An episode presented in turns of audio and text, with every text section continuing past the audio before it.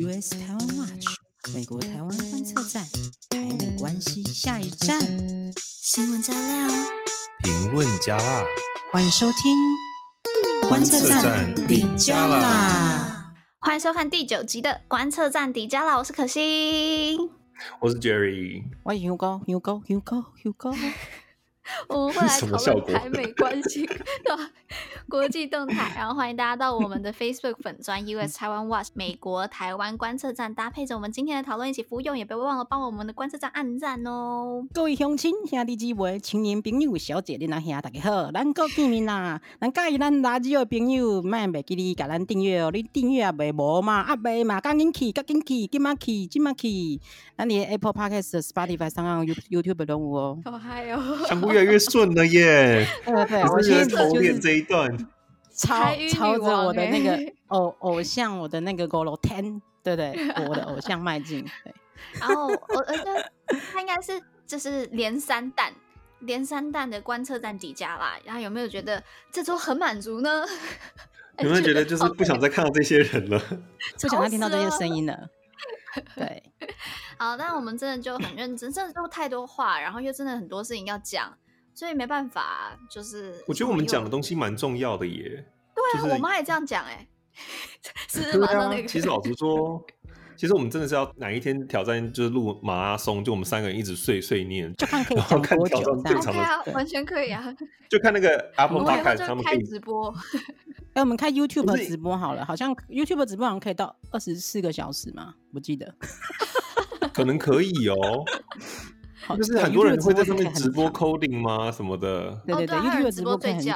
嗯，直播睡觉。我觉得，我觉得我们下次就是，我们就开直播，然后我们三个人就做自己的事情，然后这样直播，然后就闲聊，然后就是做到一半就是哎聊一下这样子。好。然后跟猫玩一下这样子。可以啊。大家来告诉我们你有没有兴趣，然后结果大家全部不要，没有看。我可以表演 coding 给你们看。哎，对，这里有厉害的。好，那我们 今天，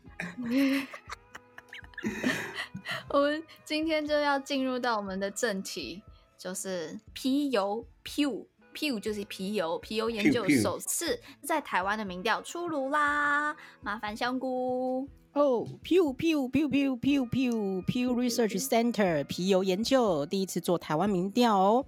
那谁亲美，谁反中？台湾人的自我认同是怎么样呢？那这个研究中心是专门以世界各国民调为主要的中心，尤其是去做各国民众对于外交政策啊，还有当前局势的一些看法。那我们之前 Podcast 第四集有提到说，Pew 在上个月的二十一号发表了最新美国人对中国观感的民调，其中三分之二的美国人对中国持负面的看法，那突破了 Pew 自二零零五年开始这项调查以来的记录，从来没有这么高过。好，那回到这次民调，这次民调对台湾做研究的标题是 “In Taiwan, Views of Mainland China Most Negative”，副标是 “Closer Taiwan-U.S. Relations Largely Welcomed, Especially Economy Econ Economically Economically”。太难念了，太难念了。对，Anyway，这份民调的执行时间是二零一九年的十月中到十一月底。那我们帮大家做一些统整，一些重要的研究，highlight 一下。第一点就是说，他们发现将近七成的民众对美国是有好感的，而且是对中国好感度的两倍，就是百分之六十八对百分之三十五。然后第二点发现是，民进党的支持者是比较亲美的，那国民党支持者比较亲中。那第三点发现是，大部分台湾人支持更紧密的对美国的政治跟经济关系。第四点发现是反对更紧密的对中国的政治关系、经济关系，大概是一半一半。就是说，政治方面的话是百分之六十反对，经济方面的话是百分之四四十四反对。那第五点呢，是他们发现大部分的国民党支持者呢，呃，支持对中国更紧密的政治跟经济的关系。那第六点发现呢，年轻人更反对跟中国更紧密的这个经济关系。第七点呢，他们发现大部分的台湾人自我认同为台湾人，就百分之六十六的。那百分之二十八的民众同时认为自己是台湾人，也是中国人啊，只有百分之四认为自己是中国人。第八点呢，他们发现，如果你是倾向民进党支持者，那么绝大多数他们就是认为自己就是台湾人，百分之九十二，非常高的比例就是认为就是台湾人。那双重认同的比例只有百分之七。那如果你是民进党支持者，然后认同自己是中国人的比例是零零趴。那第九点，他们发现国民党支持者呢，大多数的话都是双重认同，也就是你是国民党支持者，有高达百分之五十三的比例认为自己是台湾人，也是中国人。那认为自己是台湾人的比例是百分之三十五。那如果你是国民党支持者，认为你自己是中国人的比例有百分之十一。然后第十点呢，他们发现年轻人就是指三十岁以下的年轻人，有百分之八十三认为自己是台湾人，那双重认同的只有百分之十三。啊，这个当然是十点我们重要的一个 summarize，一个重要的整理。啊，通常加印的部分呢，就是跨国的比较，就是国跟国之间的比较。他们发现台湾人的亲美比例在亚太地区只排名第三哦。哎，在亚太地区，台湾还不是最亲美的哦。台湾亲美的比例是百分之六十八，跟日本差不多而已。那在亚太地区里面，其实最亲美的国家其实是韩国，百分之八十的比例是亲美的。第二名其实是菲律宾，百分之七七的比例是亲美的。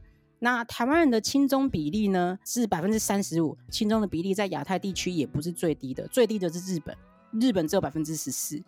那其实就算这个三十五 percent 来讲的话，其实跟印尼、跟韩国、跟澳洲的比例也都差不多。好，嗯、那再来一点就是说，这应该是史上的第一次，就是 Pew 这个 Research Center 做了台湾相关的民调。为什么这个很这个民调很重要？因为这个会是将来啊、呃、英文世界里面各类写作文章里面很重要的 reference 的引述的来源。除了这个之外呢，其实。呃，在台湾的民众可能已经很熟悉很多台湾自己有许多的长期民民调，也很值得作为一个参考依据。譬如说正大选研中心啊，TEDS，还有中研院的社会所的调查系列，其实这都十几二十年来，甚至更久，长期对台湾的这个认同做。呃，民意的调查跟长期的追踪观察，对台湾人认同这个东西，台湾人身份认同，其实是很多人都在关注，他在国际政治上面有很大的影响力。所以上次刚才讲到了那个正大的，政大宣言，不对，我记得他是跟美国的 Duke 这个很好很有名的一个大学合作的，因为就是美国也、嗯、对他们也需要了解台湾人的民意，因为这个民意是会影响国际动态的。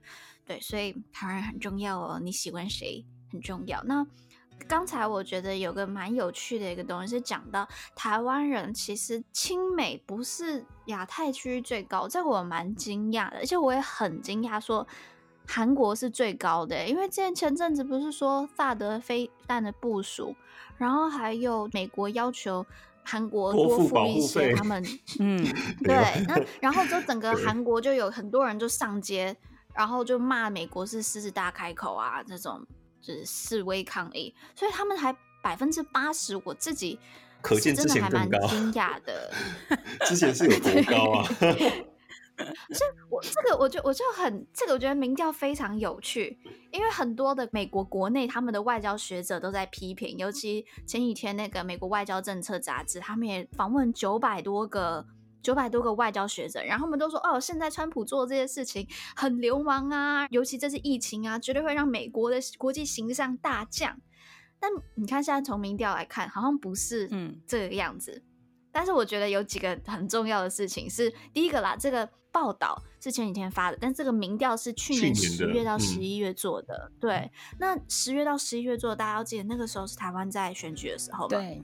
选举前两三个月，那所以他所有的民意都会受到这个大选跟选情还有韩流的重大影响。嗯，那今天在美国防疫的失败，还有但我们也没有忘记，就是中国有 cover up，就是有在掩盖事情啊。但是美国防疫的失败会不会影响着亚太国家对美国的印象？我们还是需要注意一下啊，毕竟民意如流水嘛。第二个事情是，就是美国重拾亚太地位的推手，我个人认为最大的推手 就是习主席啊。对，哎，如果大家有听我们上一季的那个，就是赵以翔迪加啦，就是我们的 Vincent 迪加啦的话，大家就会知道 Vincent 他有说嘛，就是中国最大的敌人其实就是中国自己，自己才是自己最大的敌人。对啊，你看，就是。包括他对香港维吾尔族人的压迫，都一再的就跃上了国际版面，这个都是让中国人在世界上面的形象降低啊。那你看，像在印尼、澳洲这些国家，在那些国家里面的中国人的形象也并不是很好。如果诶、欸，我不知道大家知不知道，如果你要去申请澳洲的移民，他们会把各个不同国家的人民都有不同的等级。然后中国，我记得之前是在蛮后面的，就是他们是形象等等级，这是官方给的吗？等级是官方给的原因是基于，譬如就是说你。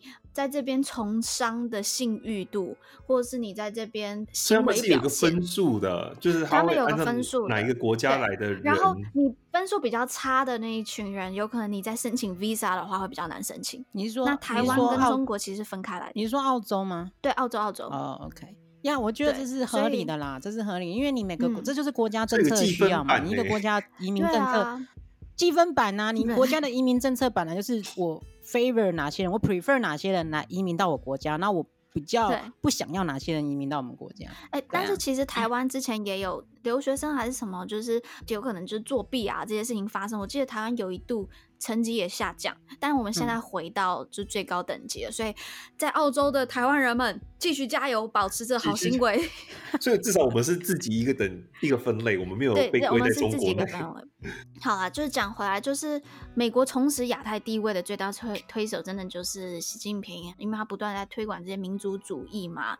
那如果大家有兴趣的话，可以去看有一本书叫《赤裸裸的共产党》，它里面有讲到共产党思想会对人民行为的影响。那我这边就不多说了，因为要讲完真的太太多了。但是啊，只能说这中国的共产党集权是让他们自己四面楚歌的重要原因。你看，他亚太，亚太就是围在他旁边的那一群、嗯、那那些国家，哎，他就是现在让他自己四面楚歌啊。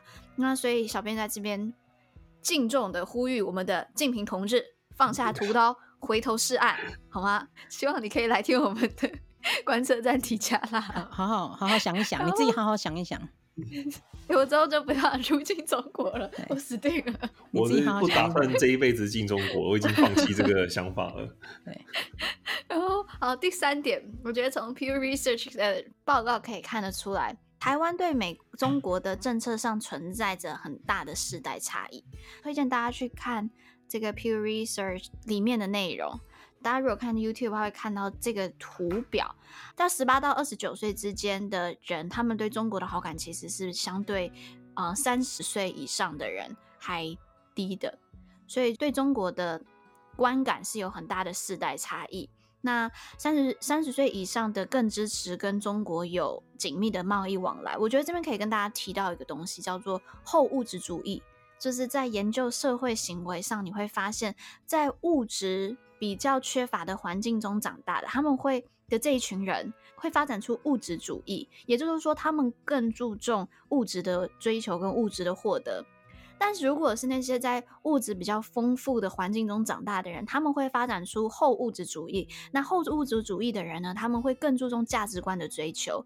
其实这也很合理，就和我们国中的时候读到马斯洛那个。的那个心理学那个三角形是一样，对对对，金字塔了，什么三角形？那些明明是金字塔。好，算了算了，金字塔算了，金字塔听起来比较啊，金字塔听起来比较高级。好了，其实就是三角形。金字塔不是就是很多个三角形加一个正方形组成的吗？是没错。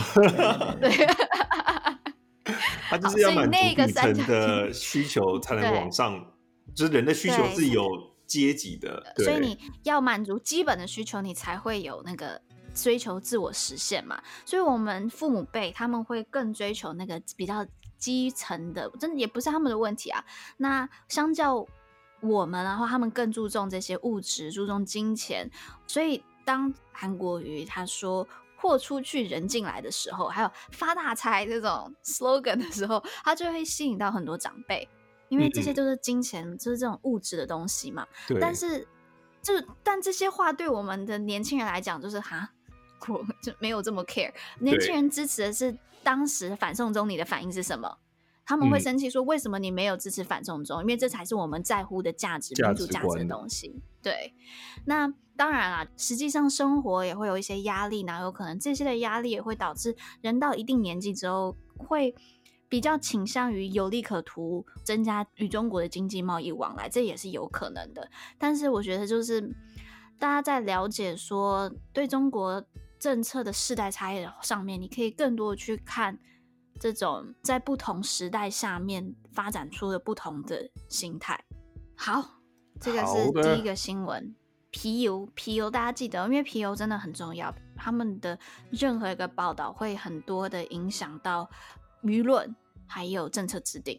OK，那来看一下下一个重要新闻。其实这个新闻我没有，我没有放在我们脸书没有发文章，但是因为真的太重要了，就是温刀诶，台积电要来美国设厂了吗？噔噔，那这个表情，这是什么？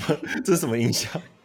就是小叮当得到一个什么东西的音效？小叮当，哆啦 A 梦，哆啦 A 梦拿出宝物的时候就是这个配乐啊。哦。我可以稍微来讲一下这个新闻，所以今天听 podcast 的人有福了，因为我们我们要报另外一个牌吗？没有要报名牌，来不及了啦，来不及。但是你们自己要买的人，就是自己从今天这个 podcast 自己听出一些心得啦。我们也不暗示或明示你该怎么做，但是你们自己好自为之。认真的在做那个、欸。没有，其实我真的觉得那个有在关心台积电的人，应该都比我们更专业。嗯，就是这个新闻大家应该都有听到了嘛。其实是台积电他在台湾时间星期五的时候吧，就是有发一个呃公文，公文是写说哦有那个 intention，就是他有这个意图要去那边扩厂，然后扩厂的时间就是明年开始盖，然后到二零二四年可以盖好，然后要盖的是五奈米厂。这里想要问一下大另外两位，五奈米 五奈米厂，请问一下台积电现在最新的技术是几奈米？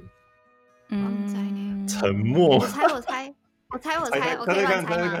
嗯，二二香菇三奈米吗？三奈米，答对了。好吧，其实。所以好像还有点印象，四分之一的几率，擦汗，擦汗，好像有点印象。对，其实好像我不知道为什么，好像我也不是专家，但是它好像是有点像基数这样挑，就三啊、五啊、七啊。嗯、然后台积电在南京是不是有南京厂的样子？然后但是那边的技术就是十纳米还是十一？所以之前有人就说，啊、哦，你在中国设厂啊。是不是就会就是泄露机密啊什么的？可是相关人士是告诉我说不用担心啦，那个是十纳米、十一纳米，因为那个技术就已经是落后好几代。你知道 CPU 这种东西，你差一代对不对？差很多了，就差很多了。你更不用讲南京那种已经差好几代了。其实那个还是有需求，还是有一些低阶的手机或是一些电子产品需要嘛。嗯嗯对，现在台积电它大概百分之二十的来源是中国客户，然后美国客户有五六十 percent。对啊，因为譬如说像高通啊、NVIDIA，然后大家最熟悉的 Apple，那中国那边的话就是华为，华为下面有一个海思嘛，台积电就是帮忙代工海思的晶片这样子。嗯嗯。嗯，所以我听到的时候，他说五纳米厂，就而且他在二零二四年才盖好，可是现在在南科那边已经开始盖三纳米厂了。对。然后现在说啊，好家在就是没有到最新。对。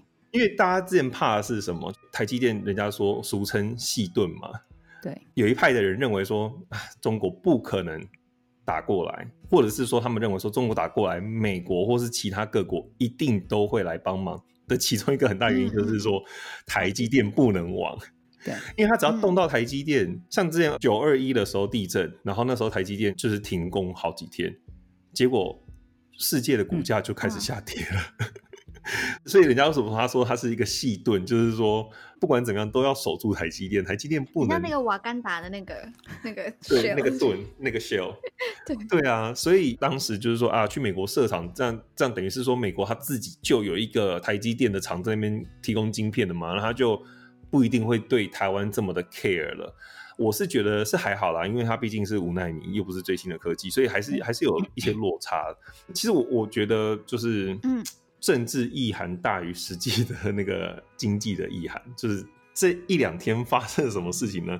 你以为就是台积电宣布哦要去美国设厂吗？没有，五月十五号的时候，商务部就宣布对华为寄出了新的禁令。其实去年就已经有了一个禁令，就是把它放在那个 Entity List 上面。那这一次新的禁令是说，在特定一些策略性的半导体制程中，华为现在被禁止使用美国软体和硬体。就是说，你这个过程中有牵涉到使用美国软体跟硬体的话，你都不准用。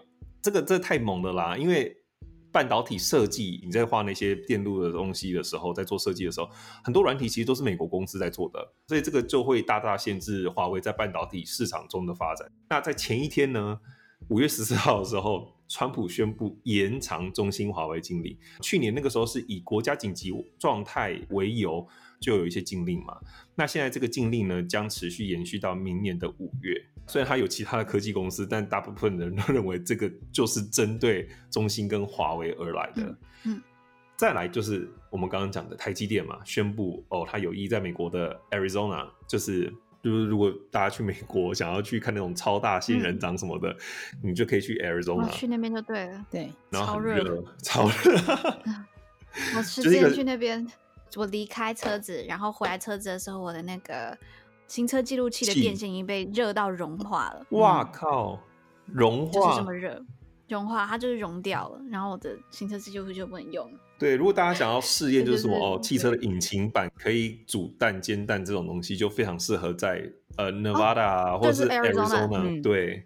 这些地方来试试看。嗯、好，好，那他要在那边去设。其实他去那边设，你说为什么要去沙漠？是因为其实他们当地是有个聚落啦。因为我觉得半导体产业这种东西，它不是只说一个厂，它其实是要看的是一个生产链，就是你周遭的那一些周边厂商有没有也在那里。因为现在 Intel 在那边也有厂嘛、嗯。那其实在这个决定之前，其实华盛顿早就已经在讨论，就是要如何让台积电停止供应晶片给中国。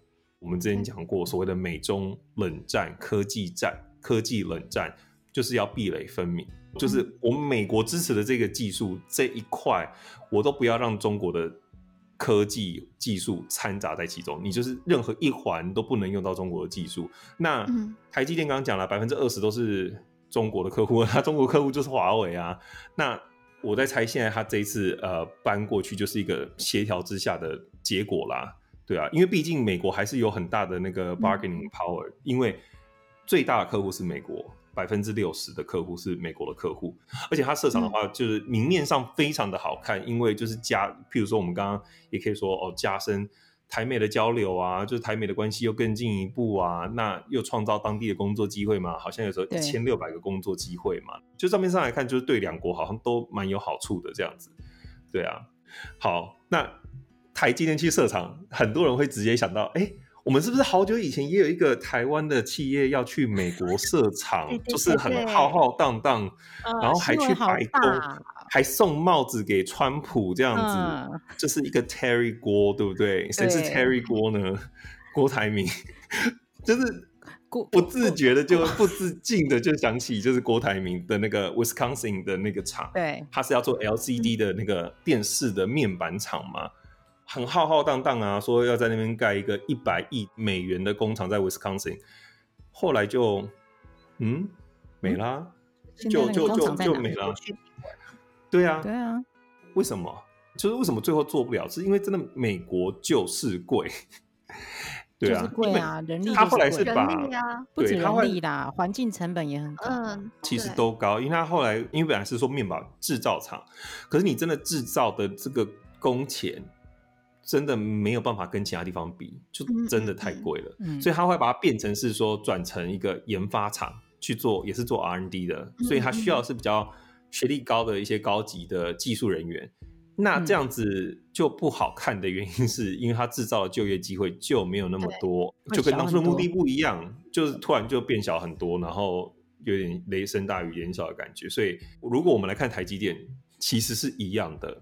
台积电去美国设厂不会赚钱，嗯，因为台积电大家都知道，如果在台湾身边有朋友在台积电工作，他们基本上要求的来的工程师都是要硕士以上的学历。对，你光是看这一点，美国光是念大学的人就很少了，因为美国不像台湾一样，台湾的大学太普遍了，所以每个人都要念到硕士。那可是在美国，其实基本上我的经验是，很多人不管是念 computer science 或是念那个。Double E 就电机系大 Double E 念完之后，他们就出去工作了。对，因为他们其实、嗯、某种程度上来说，我自己觉得啦，美国学的蛮扎实的，台湾的大学真的有点小混，小混混的感觉。嗯、所以呢，我也觉得他们其实大学毕业之后就已经具备蛮专业的工作能力。嗯，有几个原因呢、啊？也第一个是他们很扎实，第二个是他们就业市场够大，这个是很重要的原因。因为就业市场够大，你不需要念到哦，一定要念到博士、硕士出来。不，因为你太早毕业，没看没头路，没看鬼喝走。但是在美国，就是因为就业市场够大，你大学毕业你就随便 get a job 就可以拿拿到个还不错的 pay。没错，所以我觉得如果他要到美国设厂的话，他可能人才的招募上面就是可能策略要一点调整。再来就是说，他要的人才，你知道，像在我还在念书的那个年代，就是其实也离现在没有很久啦。我自己这样觉得。嗯，那个时候 哦，OK，那时候毕校毕校还是以那个电机系工学院的方面，工学院都对，那一一都是工学院向来的龙头了。没有，可是哎，其实也不是工学院，是电资，我们就是很奇怪叫电资学院。反正就是台湾在工程工学院相关的系所当中，就是电机是最有名，就是因为台湾有台积电。嗯、也就是说，其实台湾的这整个教育体系。也帮了台积电今天的成功很大一个忙，因为都是他需要的专业。可是在美国这方面的人才可能没有那么多。另外，本地美国人这方面的人才可能更少，因为在业界如果是练工程的、coding 相关的，都不是美国人，都会是呃所谓的移工，就像我们这样子，就是都是譬如说印度人或者中国人或是亚洲人，或中国人，对，所以。他创造的工作机会，不见得都会是分给当地人。我我觉得不是只有 computer science，感觉就是所有 STEM、STEM 这个相关领域科学、你要解释一下 STEM，STEM 呃 Science、Technology、Engineering and Mathematics。就是科学、技术、工程跟数学，就是简单讲，我们台湾人讲的理工科啦，理工科。然后在台湾，美国人就是不爱念理工科。对，美国就是不爱念理工科。那其实像我自己不是念 Computer Science，但是我在美国念研究所的时候，美国人自己念研究所比是非常非常低的，大部分都是一半以上都是，譬如说中国来的学生或是印度来的学生。对，就是这样。我来这边念研究所，呃，系上的分布就是这样。那我刚好真的就相反，因为我是文科的，嗯，我们大约。百分之四十美国人，然后其他散布全球，真的都有什么阿尔巴尼亚人、呃，科索沃人，全部都有，就是、嗯、真的就是散布全球，所以好像就真的跟理科差很多。对。对，所以你明面上你可以说哦，替美国带来更多跟工作机会，或者是你可以说替台积电吸引更多外国人才，这就是那种公关的说法，促进美台交流，加深对彼此的依赖。但是哦，缺点真的其实是不少。台湾，我刚刚讲到工程师朋友嘛，如果你有身边台积电工程师的朋友，你都知道他们要轮班，很扣。他们的工作模式是没有办法复制在其他国家的。台积电这样子的获利模式，这样子的工作形态，这样子工程师集体烧干，然后 把东西做出来的。才有办法成功，有点是好啊，就是台湾台湾就是压榨劳工嘛，对不对？就是我们就是可以轮班呐、啊，然后大家就是要像我朋友，就是有时候呃，好像是有时候一个月那一个月他就知道那个月他都要上大夜班，就是要、嗯、就是要 taking shift，然后有时候要 on call，对不对？那这些东西你不是说不能在美国做，你可能在美国也可以做，但是那个成本就会多非常多。嗯，嗯我觉得大家可以去看一部电影。叫《American Factory》，它在 Netflix 上面。然后之前奥巴马有推荐过这部电影，是奥巴马出资的。嗯，我觉得这本这部电影很有趣的一件事情是，它是一个纪录片，它记录了一个一个好像是中国的玻璃大厂，我记得是玻璃大厂，它的一个大亨，然后来美国就设厂，也是当时就是浩浩荡荡说，哦，我要来帮帮美国制造工作机会，然后促进美中关系，然后到了这边之后就出一大堆争议。他说，同样的管理模式根本没有办法复制在美国，包括这边的这边人，只要有人受伤，他马上就告你，告死你，然后你，然后会有，他也从来没有看过，竟然会有人在他的工厂外面罢工，然后举牌，他都 吓傻了，就 是这个 中国什么是抗议？什么是抗议？对，这这是完完全全，哎，刚才讲的这个工呃玻璃大厂，它是一个。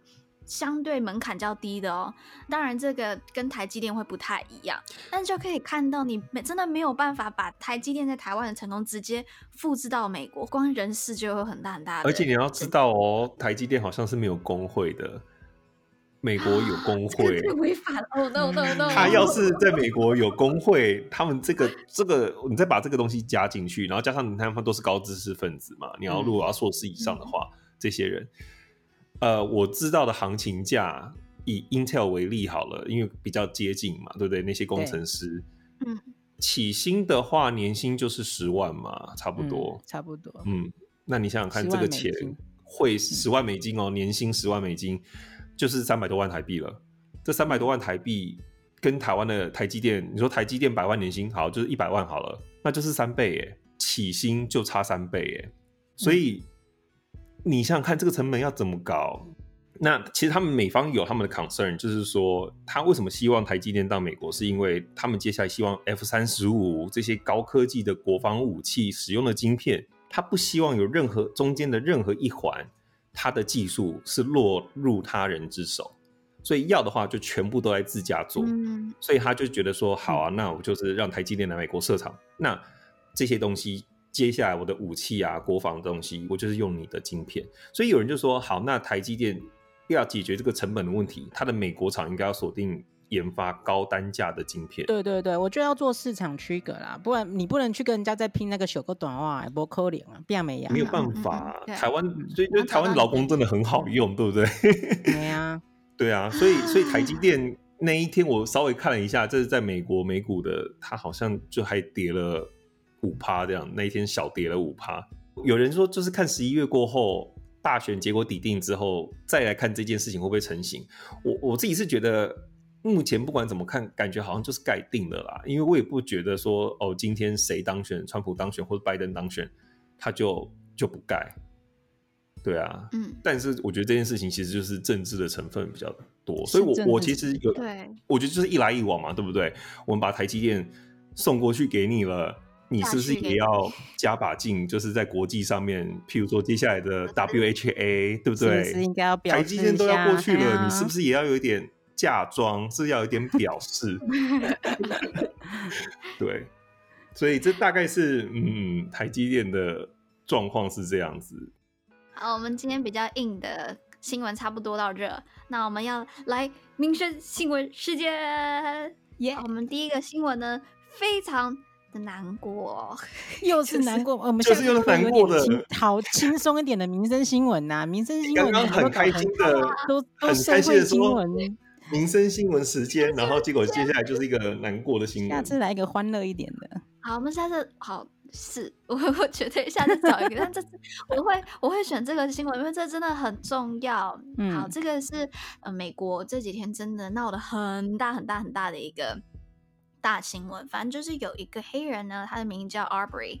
那这个 Aubrey 呢，他在二月的时候，他就在他家，他家在乔治亚州这附近就慢跑，平常都有慢跑的习惯。之后呢，他就被两个持枪的白人给杀害了。这个两个白人，他们是一对父子，一个叫 Gregory，一个叫做 Tra Travis。那他们两个都跟警方说，哦，他们怀疑这个 Aubrey 这个黑人呢，他是犯下很多次非法入侵的一个嫌疑犯，所以呢，他们就就是为民服务一样。而且根据他们整个父子的证词呢，他们还就说 Arbery 在是是发动猛烈的攻势，然后他们说开枪有点是说就是说开枪是正当防卫啦。那因为这段时间从二月嘛一直到现在，全部都是整个新闻版面都被疫情占据了，而且就大家也不能上街抗议，所以这件事情就没有引起太大的关注。那一直是到了五月五号，快要三个月了，Arbery 他当时被枪杀的影片就开始在网络上面流传，然后这件事情呢才重新引发民众的关注，因为你从影片上面可以看到 Arbery 就是在跑步。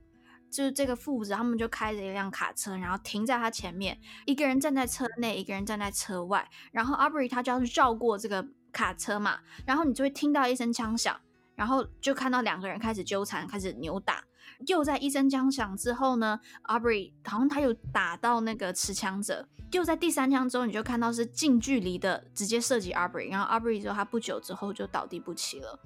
那这个影片在网络上很快就流传开来，然后大批的示威民众就跑到了 Arbery 裕泰的那个街区，然后开始示威抗议。整个州政府也重新启动调查，然后 Biden 就是现在正要竞选美国总统，他也直接就讲这个影片很清楚的看到 Arbery 他就是直接被冷血的杀害，这个是个谋杀。那之所以这个新闻会闹这么大，你就可以看到，真的就是美国在种族。肤色的上面的隔真的还是很大，说真的，还有枪的问题也是很大，枪的问题还是很大。我觉得这整件事情最被人诟病的就是，你说这件事情是在二月的时候发生的，可是过了三个月之后，这个影片才流出，所以很多人就在质疑是不是检方检方他们就是有点在吃案的感觉。要是没有这个影片，那这件事情就没了，石沉大海了。因为大家都会觉得说他就是黑人，然后黑人就是你知道，他们就是会做坏事啊，他们这个很可疑啊，对啊。然后最近我知道的是，这位父子的律师呢又提出了一个影片，那个影片大概就是在跟慢跑前的前几天录到的。他其实是一个住住家，然后他在施工中，他所以有点像是一个工地的概念，但他们有一个 camera，然后就拍到 Arbery 在那边逗留。辩方的律师就说。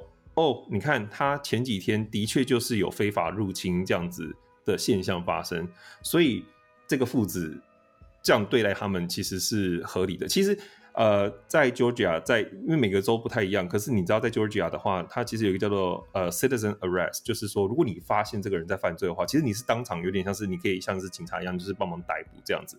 可是我们都看到影片了，当场他不是现行犯嘛，就是他们对他开枪的那个时候。他他是在跑步，所以你没有权利这样子做，啊、而且他还没有要去攻击你，所以我觉得那个自我防卫这个也有点，你大家自己去看影片就知道。嗯、那而且美国他两个人拿枪，哎，哪个正常人会看到哪两个人拿枪，然后我要去攻击你，然后你正当防御把我杀死，我疯了。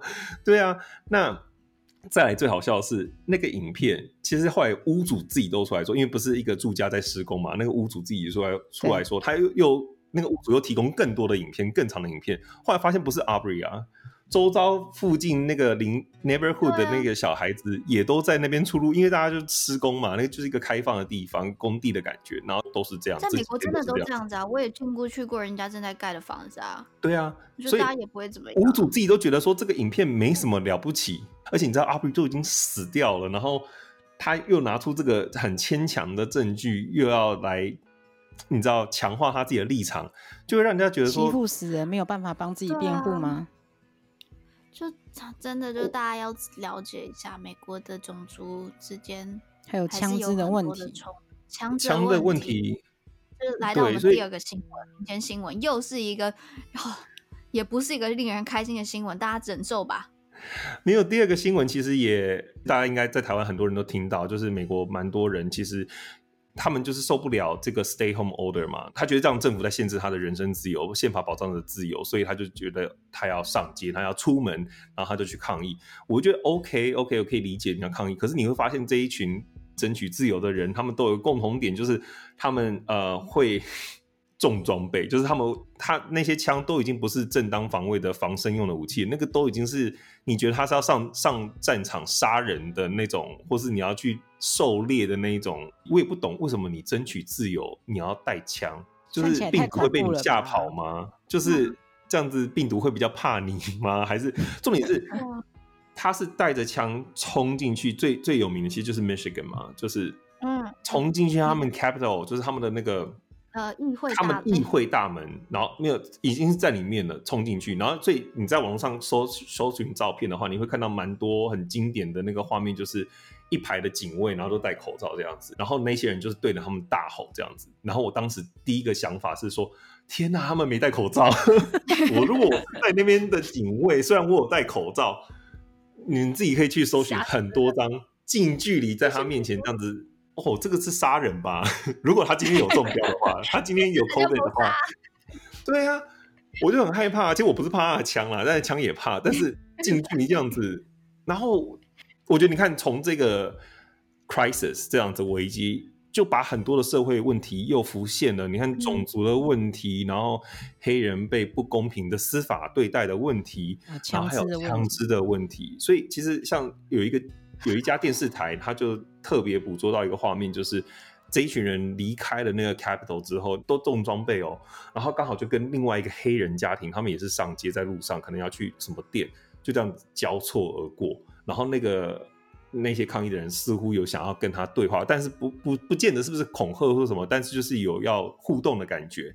然后呢，那个黑人就是你可以看得出他们表情有点。尴尬，然后有点紧张的感觉。然后事后他们去采访这一对家庭，那个爸爸就很直接说，他当时是非常害怕，因为这一群人就是看起来就是符合所谓传统白人至上的那样子的那个族群。他又手上又有都有枪，他就说他当下其实已经准备好，如果他们真的要怎么样的话，他他为了保护他家人，他就整个人就要扑上去了。就是吓都吓死。生活在那样子的，对啊，不管是不是黑人，你只要看到一群人都持重装门过来，你惊都惊死啊，好不好？莫名其妙抗议就抗议，为什么要一群人持重装备？感觉是杀伤力很强的这种枪支，这有点太莫名其妙了吧？嗯、我还记得我们之前观测站有收到一个留言吗？还是对，好像是一个网友留言，他就说没有啊，美国没有歧视啊那类的话。他说我之前在美国待都没有歧视过。我只能说，这个网友真的很很幸运，你非常运气不错，真的非常幸运。嗯、对你运气真的很好，不然就是你跟我一样都不出门的。会不会你跟我一样都是不出门？有可能，有可能。他其实，但我觉得就是你很幸运。然后，呃，我们也不是说美国的。